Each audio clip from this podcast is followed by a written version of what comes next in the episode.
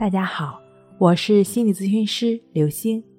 本节目由喜马拉雅独家播出。今天要分享的内容是：长期失眠或许跟这六个因素有关。今天呢，主播整理了六条可能跟你的长期失眠问题有关的因素。那我们一起来听一听。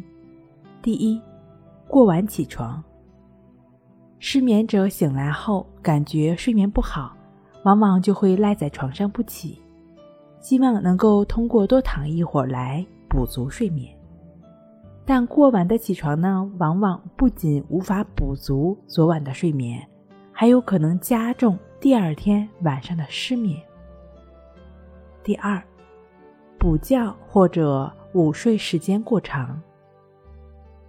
有失眠障碍的朋友呢，往往会感觉到白天精力不足、体力不足，试图通过补觉或者午休来弥补夜间缺失的睡眠。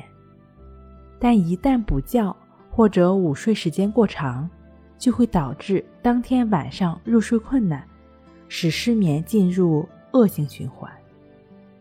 第三，睡前使用电子产品的时间过长。人体褪黑素是促进睡眠的神经递质，而手机、电脑等电子产品的屏幕发射出的蓝光会抑制褪黑素的分泌。如果褪黑素分泌不足，则会出现入睡困难。中国睡眠研究会等单位联合发布的《2017年中国青年睡眠状况白皮书》显示。百分之九十被调查的对象睡前都会使用手机等电子产品刷微博、上微信、玩游戏或者看视频等等。第四，饮酒助眠，酒精可以让人产生困意，从而呢帮助入睡。有些失眠者会通过饮酒助眠，饮酒助眠后虽然入睡变快。但深睡眠会减少，而容易早醒，并且如果经常的饮酒助眠，会导致酒精依赖，从而加重失眠。第五，过分的担心失眠。失眠出现后，患者如果过分的担心失眠带来的不良影响，会导致过度紧张，过度紧张呢，又往往会加重失眠。从而形成失眠、紧张、失眠的恶性循环。第六，上床之后呢，思虑过度。